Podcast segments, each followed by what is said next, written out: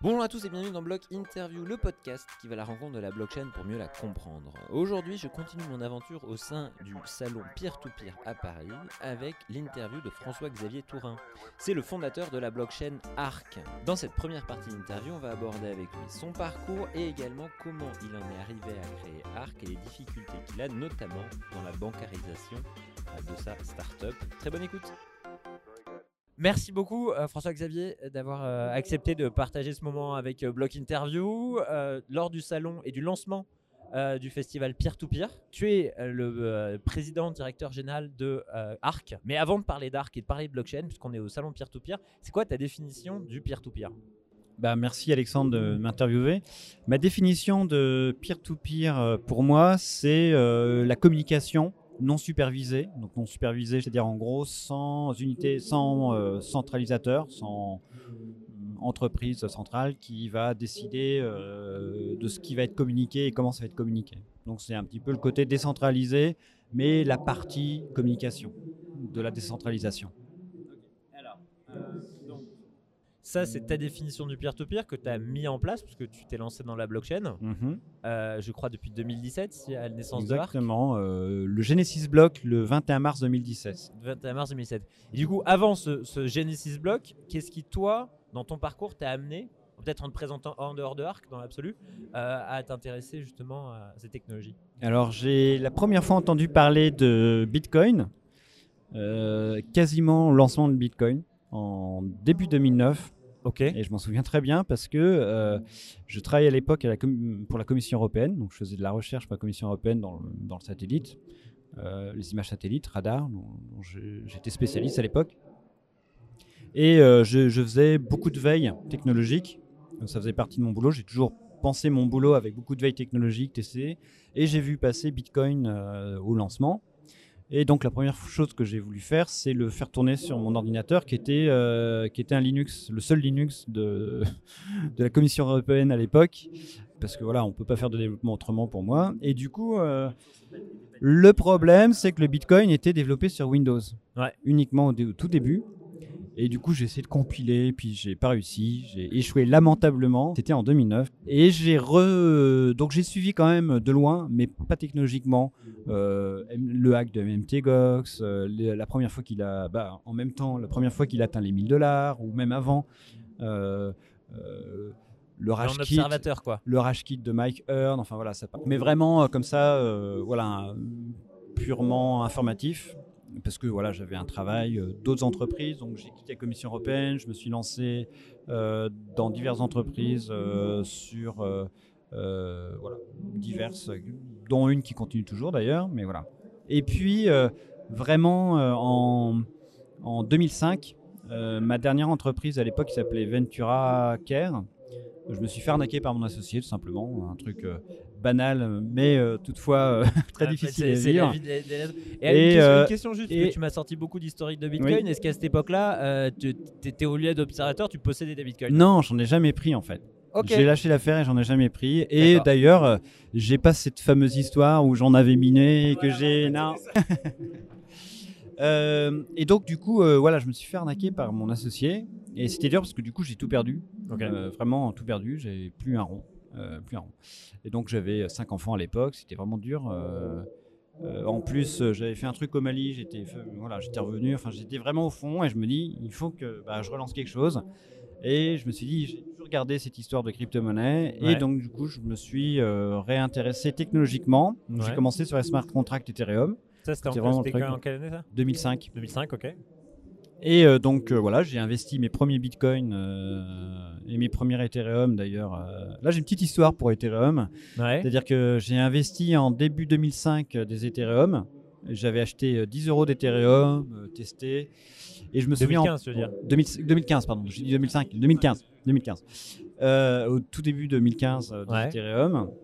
Et c'était, je me souviens, le client a été trop difficile à utiliser. Il fallait tout synchroniser avant de pouvoir l'utiliser. C'était compliqué j'ai abandonné, puis je les ai retrouvés en mi-2016 ou un truc comme ça.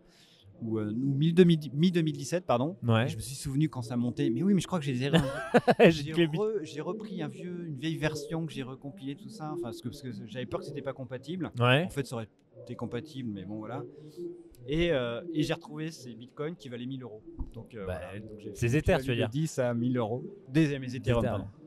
Donc voilà, cette petite histoire euh, comme ça. Au moins, Bref, t'as je me vécu, suis t'as mis vécu sur, ton euh, ouais. histoire de- d'année de, Ouais. récupération du- des terres. Ouais, voilà, une petite. euh, Pas aussi bien que des bitcoins perdus, mais pas mal non plus. Bref, et du coup, euh, je me suis intéressé à Ethereum et assez vite, il y a un truc qui tournait pas rond sur Ethereum, c'est le smart contract. Ouais. Pour moi, j'arrivais pas à comprendre qu'on pouvait euh, toutes les logiques de la Terre, intéressantes, financières. Et là, du coup, je suis tombé sur un autre projet qui avait fait de la pub, euh, c'était au moment de son ICO, sur le, Reddit de- d'Ethereum, Mhm. qui s'appelait Lisk, qui s'appelle toujours Lisk. Lisk est un protocole d'échange décentralisé concurrent d'Ethereum. Ouais. Et donc, euh, je me suis dit, bon, bah voilà, tiens, euh, je vais me lancer dans ça. L'avantage de Lisk, c'est que du coup, on, on abordait toute la stack euh, de, la, de la technologie, et pas seulement le smart contract. Donc, il fallait le réseau peer-to-peer, la cryptographie, euh, le protocole, le client, enfin voilà, il, y a- il fallait tout, tout voir, et donc j'ai mis les mains, les mains dedans. Ouais. Parce que toi, Euh, alors, juste pour préciser, tu as l'origine d'un profil technique? Ah oui, oui, je, je suis, euh, je vais y venir, mais je suis le, premier développeur d'Arc. Ok, c'est d'accord. moi qui ai codé jusqu'au lancement, euh, 100%, c'est c'est mes doigts, mes dix petits doigts. Et donc, du coup, euh, euh, 2016, et j'étais le premier employé de Lisk. Ils m'ont pris euh, tout de suite, voilà, euh, en ligne, donc Max et Oliver, euh, voilà. Et donc, je me suis spécialisé dans, le- dans tout ce qui est vraiment euh, ce qu'on appelle le, le, le back-end, Mhm. vraiment ce qu'on voit, ce que l'utilisateur voit pas, mais toute la mécanique derrière pour que que ça marche, pour ouais. que ça tourne, le réseau peer-to-peer, donc la cryptographie. Ouais. Et euh, voilà, principalement ça. Et là, assez vite, j'ai vu qu'il y avait pas mal de problèmes dessus, euh, sur Lisk, notamment la cryptographie. D'ailleurs, j'avais dit ça à Max euh, et Oliver, euh, les, deux, les deux fondateurs de Lisk. Puis je me suis rendu compte qu'en fait, ils avaient pas, la priorité, c'était pas la sécurité chez eux. Août 2016, je suis parti. Donc euh, je dis, bah, écoutez, c'est pas la peine. euh, Juste avant la bulle. je suis parti, oui, juste avant la bulle. Et c'est là que je me suis rendu compte que dans la communauté ARC, ça a fait un effet cataplasmique. Où, euh, et il y avait pas mal de personnes qui déjà aussi questionnaient beaucoup. Et ils avaient leurs propres idées, ils avaient des fins de non- non-recevoir. D'autant plus que dans la communauté ARC venaient des gens de Cryptic, qui est l'ancêtre de Lisk. Donc, euh, rehistoire, euh, on va faire de la paléo euh, euh, crypto euh, monetti ou je sais pas quoi. Mais en gros, Lisk est sorti de Crypti au nez à la barbe des fondateurs de Crypti. Ils ont pris le source code, ils ont fait un truc à part. Et donc, du coup, on s'est mis ensemble. Donc, euh, par exemple, Mathieu, que j'ai présenté, euh, qui était à la NSA à l'époque, à Ouais. l'époque, euh, bah, il était déjà dans Crypti. Euh, Puis après, dans la communauté Lisk, et assez vite euh, compris pour c'est notre propre crypto-monnaie. Et donc, c'est comme ça que Arc est né. On a fait notre ICO, donc euh, je suis parti en août 2016. Notre ICO, on l'a fait en novembre 2016. Ouais. On était une soixantaine de la communauté à, à travailler dessus. On n'a pas vraiment réussi euh, la l'ICO. On a levé que 800 000 euros. Et en fait, on n'a pas réussi à atteindre le, soft cap. Ouais. Le soft cap est le montant minimum qu'un projet doit lever durant son ICO pour être valide. Donc, euh, échec? Euh, C'était euh, 2000 bitcoins et on a collecté 1400 bitcoins. Et dans ces cas-là, vous avez quoi? D'habitude, l'habitude, Alors, gens se du promettent coup- de tout redonner, quoi. Alors en fait c'est ça, c'est qu'on avait dit dans les termes on redonne, donc on a dit bah écoutez on redonne, Ouais. ou alors nous on a bien avancé, j'avais bien avancé, je travaillais comme un malade jour et nuit, Ouais. Euh, j'avais dévelop- développé le testnet, j'avais cassé toute la cryptographie de Lisk parce que j'étais parti un petit peu de Des disques, ouais. J'ai tout viré toute la cryptographie, j'ai redéveloppé beaucoup de parties euh, du, pro- du protocole aussi, peer-to-peer, Ouais. Et j'avais mis la cryptographie Bitcoin tout simplement. J'ai euh, tout, euh, tout Prendre euh, le classique, refait revenons au classique. un truc qui marche euh, solidement éprouvé. C'est d'ailleurs c'est le corps de, de Arc. On vraiment on met les technologies qui sont les mieux testées et prêts à l'emploi et euh, stables et sé- sécurisées pour euh, pour la production. euh, voilà pour n'importe qui, une entreprise ou une- un projet qui veut une communauté qui veut se lancer. Ouais. Et on avait bien avancé et du coup on a réussi à convaincre deux tiers en total d'argent. En gros on a remboursé un tiers de ce qu'on a levé. On a gardé deux tiers, ce qui faisait 800 000 euros à peu près en Lisk et en Bitcoin. Ok. Et du coup, on a lancé le 21 mars, comme j'ai dit tout à l'heure, 21 mars 2017, le Genesis Block. Le Genesis Block est le nom du premier bloc miné sur une blockchain. Ouais. Et on a été listé tout de suite sur Bitrex. sur Bitrex. Ouais. Donc euh, voilà, et le prix s'envolait derrière. Et euh, voilà, c'est le début d'Histoire d'Arc euh, qui s'est lancé. Des belle a- histoire. voilà. Des rebondissements. Alors, Arc, euh, là, donc l'Arc, donc tu as le Genesis Block euh, qui est créé en 2017. pourquoi une nouvelle blockchain? Alors Au-delà de, au-delà de résoudre euh, la problématique de cryptographie. Euh, en fait, oui, euh, parce qu'il y a toute cette histoire de maximalisme, Bitcoin maximaliste, euh, Bitcoin ça suffit pour tout. Alors pourquoi une autre blockchain? Il y a plein de bonnes et de mauvaises raisons en fait. À l'époque, parce qu'on évoluait même sur notre compréhension et que c'était pas forcément les bonnes, euh, meilleures idées, mais il y a des choses à faire. Ouais. Au début, la première idée c'était de dire bah voilà, Bitcoin c'est bien, Ethereum c'est bien, mais on peut faire mieux. Ok. Euh, on, peut, on peut développer des cas d'usage et les cas d'usage, mi- mine de rien, même encore aujourd'hui, il n'y en a pas beaucoup. Ouais. Euh, L'un des aspects, c'est que en fait, les plateformes sont vraies. Bitcoin, c'est très dur de développer dessus. Ouais. Le cas d'usage, c'est du C++, enfin du C, C++, c'est compliqué. Ethereum, c'est le smart contract, bon courage. Et puis, comme je disais, en termes de scalabilité, et puis quelques lignes de code, euh, vraiment tout faire, j'y crois pas trop. Mhm. Donc, on s'est dit, il y a un coup à jouer pour faire un protocole propre pour que les développeurs puissent développer leur cas d'usage de façon beaucoup plus, euh, plus simple. Plus adapté, euh, voilà. Pas fait partie de ces protocoles hein, ou de ces cryptos qui ont vendu du rêve en disant qu'on allait faire un million de transactions par seconde. Non, on a dit, ben voilà, on fait euh, 12 transactions par seconde et ça va être difficile de faire mieux. Par contre, on va faire des blockchains différentes à chaque fois Ouais. et vous allez pouvoir scaler dans votre coin. Donc ça va être, euh, vous allez maîtriser la scalabilité plutôt que tout faire euh, dans le pot commun et se rendre compte que CryptoKitty, CryptoKitty est un jeu en ligne décentralisé qui permet aux joueurs d'acheter et de vendre ainsi que de collecter et d'élever différents types de chats virtuels. euh, va t'empêcher de, euh, de faire tourner ton smart contract. Donc là, voilà, on, on a pris de- vraiment des choses pragmatiques Ouais. euh, pour que ça soit adapté aux développeurs. Et donc, on s'est lancé dans ça. Alors, et en plus, on a eu de la chance, c'est-à-dire que notre trésor de guerre de 800 000 euros est devenu euh, 500 millions d'euros Mhm. en janvier 2018, au plus haut. Donc euh, là, on a, eu, on a eu très peur.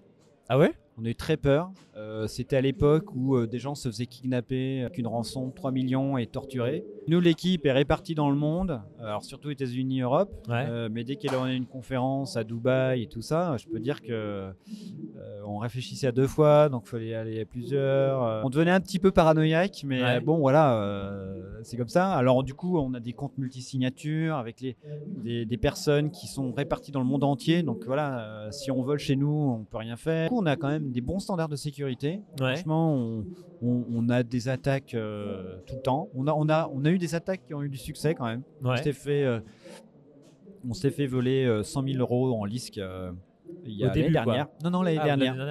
Euh, sur un truc tout bête. euh, tout bête parce qu'on avait oublié qu'il nous restait euh, 100 000 euros de LISC par là. Et, euh, et, euh, et, euh, et du, coup, euh, du coup, on n'a pas pris les bonnes sécurités. Et en fait, quand ils s'en est rendu compte, euh, voilà, on a, ça nous a permis d'apprendre, mais euh, et puis de tracer. Enfin voilà, on a eu des relations avec la police en France euh, qui ont complètement ouvert les yeux. qui Qu'est-ce que c'est que ça L'office de lutte contre à Dijon, parce qu'on est dans le Jura, donc on est allé, je suis allé à Dijon.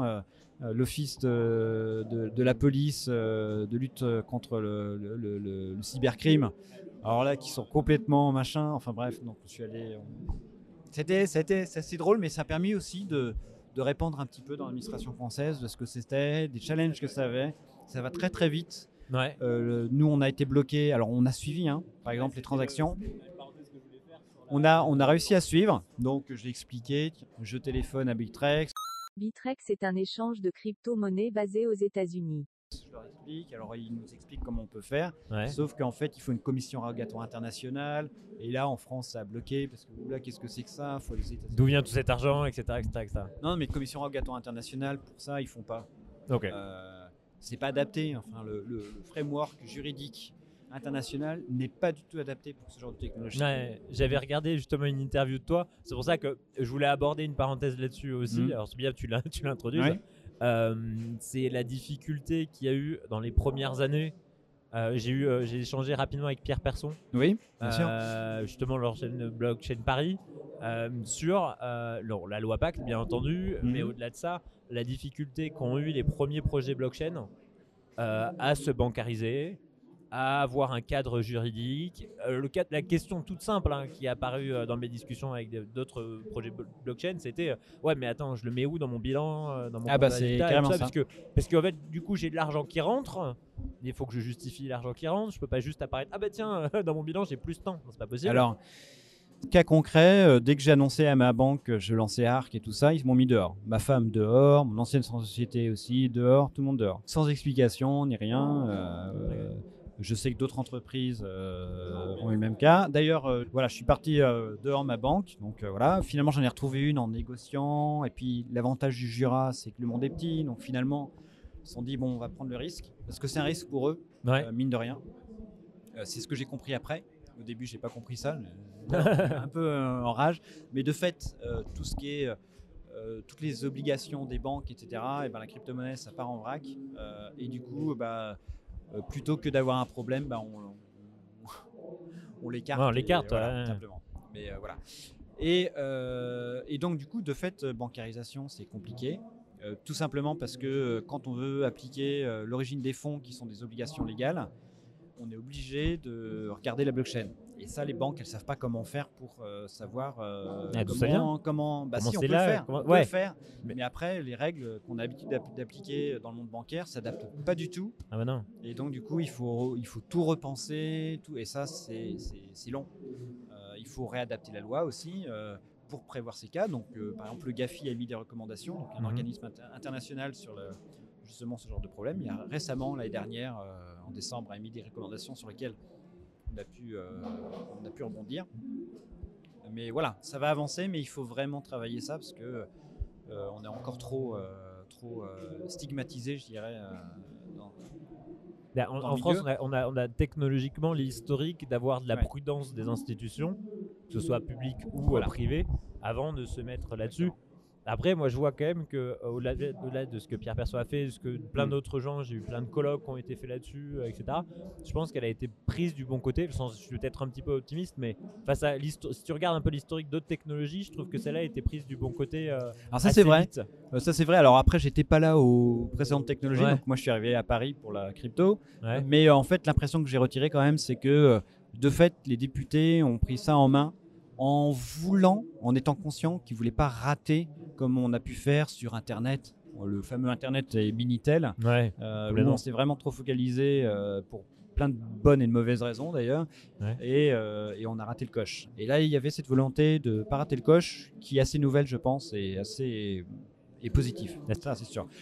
Ça ne règle, ça ne règle pas tout, mais euh, mais je pense que c'est déjà un, un pas positif. Et je reviens juste sur la comptabilité. Euh, exemple concret, donc euh, comptabilité, faut vous demander. euh, donc, euh, on est allé voir notre comptable. On dit Mhm. bon bah voilà, donc on trace les, les transactions. On a payé, on a payé en Bitcoin, on a payé en ARC, donc on a payé vraiment, euh, on a fait des échanges, etc. Et là arrivent des trucs assez bizarres. Premièrement, truc bizarre, quand on fait une transaction, il y a, il y a une, il y a une petite commission dans chaque transaction. Alors, à qui va cette euh, commission? Parce que si, comme c'est une commission, il faut, euh, il faut dire que c'est un service. Il y a une TVA peut-être dessus. Enfin, donc là déjà, euh, il y a des fuites, euh, mais on ne sait pas qui va cette commission. Ouais. Effectivement, on sait pas. on- donc on ne peut pas. Donc il n'y a pas de tiers sur lequel des flux d'argent vont. Ce qui est un truc impensable en comptabilité. Encore pire. Encore pire. Il y a eu des hard forks. Un hard ou un soft fork est le résultat de la modification des règles d'une blockchain. Par règle, il faut comprendre le code source. Donc on avait des bitcoins. Ouais. Et euh, je crois que c'est en août euh, 2017, en août 2017 ou novembre 2017. Enfin, il y a eu deux hard forks. Il y a eu euh, le fork de Bitcoin Cash. Ouais. Et on s'est retrouvé. Donc, on avait, euh, on va dire, 1000 bitcoins par exemple. Ouais. Et là, on s'est retrouvé avec 1000 Bitcoin Cash qui arrivent dans la comptabilité. Et tu dis, bah, ils viennent d'où? Bah, ils viennent de nulle part. non, mais on vous les a donnés Non, c'est, ça a été créé comme ça de nulle part. Non, mais euh, on peut pas faire ça. Enfin, c'est pas possible. Ouais. La création comme ça avec ce nihilo, le comptable, il sait pas quoi faire. Et à ce jour, il n'y a pas de réponse légale pour, pour savoir comment faire. Et du coup, tu as, un super comptable hyper, hyper innovant. Alors, non, non, en fait, ce qui se passe, techniquement, comment ça se passe C'est que le comptable, lui, il a des, pro- des règles, et donc Ouais. il est obligé de certifier euh, comptabilité. Donc, euh, il regarde toutes les transactions. Donc, il y en a plein, c'est logique. Ouais. Bon, voilà, tu Achat, payes vente, ouais. contrat, machin, donc ça, c'est facile. Euh, il y avait l'ICO aussi. L'ICO pour savoir si c'était sujet à la TVA ou pas. Donc là, le gouvernement français a répondu. Mhm. Bercy a répondu. L'ICO est exempt de TVA si c'est une blockchain de, trai- de- de protocole Ouais. et soumis à la TVA si c'est une blockchain pour an- anticiper un service qui va être fait. Par exemple, je fais Ethereum, c'est exempt de TVA. Parce qu'il n'y a pas de service particulier que tu vas faire. En revanche, tu fais BC Diploma, ou tu fais euh, e-exec, où tu fais euh, un service qui est euh, certification de diplôme, donc une pré-vente sur un service. Ouais. Ça, il y a une, euh, Une TVA dessus, quoi. TVA dessus. Ok. Pour l'instant, ce qu'on fait, c'est que du coup, le comptable est obligé de, de constater des, des anomalies, Ouais. un truc, donc il va les notifier. Et donc, moi, je vais apporter des explications. Par exemple, euh, une pratique qu'on fait pour les particuliers, c'est de constater la plus-value sur l'ensemble du portfolio et pas seulement sur, euh, sur la, la vente que tu as faite. Ok. Donc c'est un peu ou l'achat. Ouais, il y a des techniques. En fait, tu, tu, tu prends donc des ouais, on est obligé de, existent on est déjà ça, sinon euh, on est obligé de payer plus d'impôts qu'il nous reste d'argent. Ouais. Donc, et ça, ça euh, marche non, pas. C'est pas logique. Ouais. Voilà, donc on est obligé de, de tout étudier. Puis après, le, le comptable dit bah, bah, très bien, euh, ok, avec ces explications, etc. Et on envoie à l'administration française et on attend notre euh, contrôle fiscal pour euh, réexpliquer les Mais je pense que plus il y aura d'initiatives, et on le voit dans les échanges que plus il y aura d'initiatives de ce niveau-là, en fait, plus en fait, l'administration va être obligée de se mettre en. en- bah, va être obligé de décider. va être obligée de. de- Et euh, moi, ce que je regrette, c'est que j'aimerais bien qu'on puisse pousser ça au niveau de la loi assez rapidement. Ouais.